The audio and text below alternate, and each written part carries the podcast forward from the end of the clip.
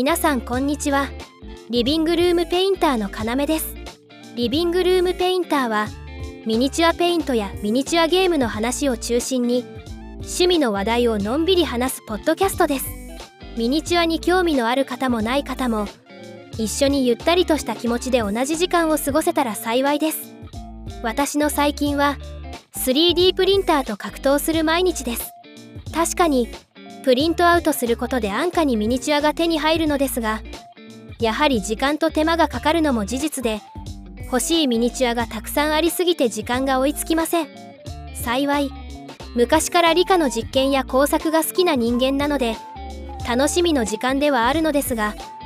プリントの失敗が続くとやはり気持ちが折れる時もあります。その点少し費用はかかりますが完成したミニチュアを購入するというのはプリントにかかる時間をペイントに当てることができる点では利点が大きいなと思っています。お金をかけて時間を買うか時間をかけてお金を節約するかの問題なような気もします。ただ最近ではデジタルデータでしかミニチュアを発表していないスタジオも多く存在しており 3D プリンターでなければ手に入らないミニチュアがたくさんあるのでやはりやめられない趣味ではあります。そこで今回は私が定期的に支援しているミニチュアスタジオを少しご紹介できればと思います。それでは始めていきましょう。まずは大手も大手ルーツスタジオです。このスタジオはとにかく物量がすごいです。毎月あるテーマにのっとってダンジョンズドラゴンズの第5版のルールで遊べる 32mm スケールのミニチュアとゲームで使えるテレインと呼ばれる建造物を一緒に配信しています。ミニチュアを集めて楽しむ人や TRPG を楽しむゲーマーにはもってこいの配信内容です。それだけでなくペイントを中心に楽しみたい人向けには 75mm スケールのデータとバストサイズモデルも一緒に配信しています。ミニチュアの趣味を全方位にカバーしているラインナップと言っても過言ではありません。また自社の支援サイト以外で販売をしていないので支援しなければルーツのミニチュアは手に入りません。ミニチュアの造形としてはデフォルメはそれほどされておらず等身に近いモデルです。そしてそこにこれでもかというくらいに細かな作り込みがされています。バストサイズでも 75mm スケールでも見劣りしない造形を 32mm にまで落とし込んでいる感じです。それでいてプリントした時に失敗がほとんどなくサポートの付け方からテストプリントまでしっかりフォローされているのが分かります。ルーツにはファンタジーと SF の2つのラインナップがあり一方を支援するのに月額15ドルとなっています。私はファンタジーのラインナップを支援しているのですが正直印刷とペイントが全く追いつかない物量でこのスタジオを支援しているだけでミニチュアライフは十分と言えるくらいです。造形があまりデフォルメされていないので他のどのスタジオのモデルにも馴染むと思います。特にペイントメインで楽しんでいらっしゃる方にはホビーショップで売られているようなクオリティの高いバストサイズのモデルが手に入るのは本当に嬉しい点だと言えます。次にご紹介するのはキャストンプレイというスタジオです。このスタジオもルーツに引けを取らない物量のミニチュアを毎月発表しています。他のスタジオとの違いとしては TRPG に特化しており毎月発表されるミニチュアを使ってゲームができるようオリジナルのシナリオブックが配信されます。しかも同じ世界観のシナリオなので毎月配信されるモデルを集めることでストーリーが広がっていくのを楽しめます。造形としては少しデフォルメが効いたモデルで動きに迫力がありファンタジーミニチュアを作っているなという満足感のある造形です。過去の作品の中にはプリントの難しいモデルもありますが基本的にはゲームのコマとしての使用に耐えうるデザインでありウォーハンマーのエイジ・オブ・シグマが好きな方は自然と受け入れやすいのではないでしょうか。特にここ最近のモデルはサポートがしっかりしておりプリントミスが少ないモデルと言えます。支援額は内容によって異なりますが全てを楽しめるプランで月13ドルです。個人的な感想としては作っていて本当に楽しい造形でこのまま店頭で販売されていても購入したいくらいのクオリティです。毎月想像もできないようなモデルが発表されるのでミニチュアライフを充実させてくれているのは間違いありません。難点としては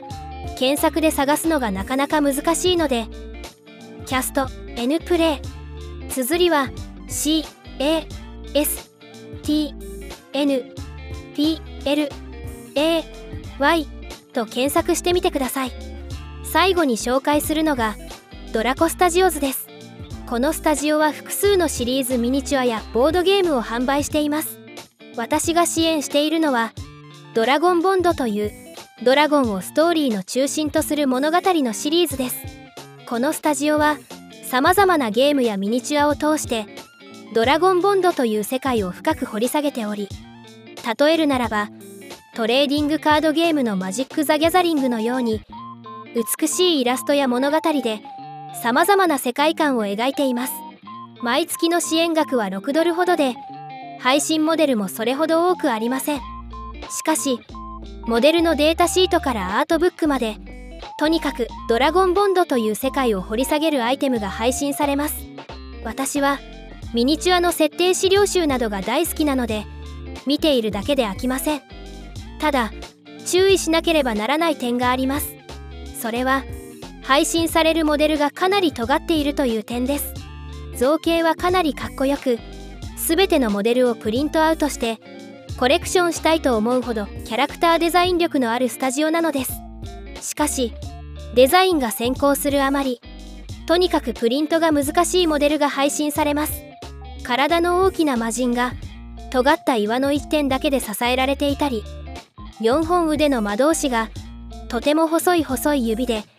それぞれ違う印を結んでいたりとこれでもかというくらい不安定な造形がされておりとてもじゃありませんがまともにプリントできないようなモデルも配信されています。確かにお店では買えない。家庭で楽しむ高性能なプリンターが登場したからこそ配信できる造形だといえばまさに時代に合ったアプローチとも思えますがゲームの駒として持ち運ぶことを考えると1回の遊びで何体のモデルが破損するだろうといった感じです。それでも物語を背景に持つモデルはどれも美しく魅力的なものなので真鍮線で補強したりパテで造形し直したりと悪戦苦闘しながらコレクションしています。おそらくこれからも支援し続けてドラゴンボンドという世界を楽しんでいくだろうと思います。手のかかる子ほど可愛いといったところでしょうか。以上3つのスタジオをご紹介してきましたがじゃあ1つ進めるとしたらどのスタジオなの？と思われる方もおられると思います。どのスタジオも素晴らしい造形でクオリティの高いミニチュアが楽しめます。その中でも1つ挙げるとするならばキャストンプレイでしょうか。理由は一つ一つのミニチュアが生き生きとしており商品としての完成度が高いこと。その造形がありそうでない独自性があること。世界観がしっかりしておりストーリー背景が楽しめることが挙げられます。キャストンプレイのミニチュアは国内でもプリントアウトして販売してくれているお店がありますので 3D プリンターのない方も一度探して購入してみてはいかがでしょうか。きっとそのミニチュアの完成度に満足されるのではないでしょうか。今回は様々なミニチュアスタジオをご紹介してきましたがいかがだったでしょうか。他にもご紹介したいスタジオはあるのですがそれはまたの機会に話したいと思います。お送りしたのは要でした。それではまた。